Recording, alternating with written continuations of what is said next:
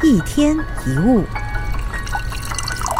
如果你每天对某个人嘘寒问暖，却从来没有被他感谢，心里有何感想呢？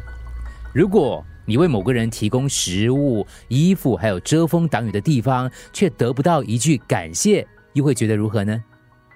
大部分人会不高兴，甚至可能再也不会给那个人任何东西。毕竟，连简单的谢谢都不懂的人，根本不太值得你付出，对吧？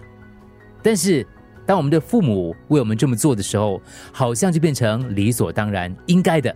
有的时候还会被我们挑剔，为什么呢？因为我们认为理所当然。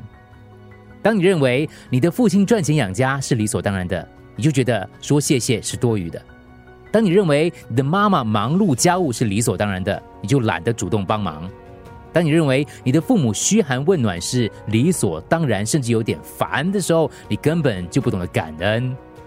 很多时候，我们对外人比对家人更温柔、更体贴。朋友关心你，你会心怀感激；但一回到家，同样的关心的话就变成管太多。有人请你吃顿饭，帮个小忙，让你感动，但为你做最多的人，你却常常视若无睹。有一篇叫《路灯》的短文章，跟你分享：很多个夜里回家的路上，你经过那盏路灯，但也只是经过而已。你从不曾发现他为你照亮了前路，反正他一直都站在那里，他的存在如此理所当然。这时，你突然明白，这盏默默守候你归途上的灯，曾经让你忘了夜的黑。想想看，你周围是不是也有这样的人，一直为你付出，你却连声谢谢都没有？我们都希望可以得到别人的认可，你也一样，对不对？尤其是得到父母、另一半、朋友、上司的认可，那他们也一样。但是鼓不敲不响，你不说出来，他们根本不知道。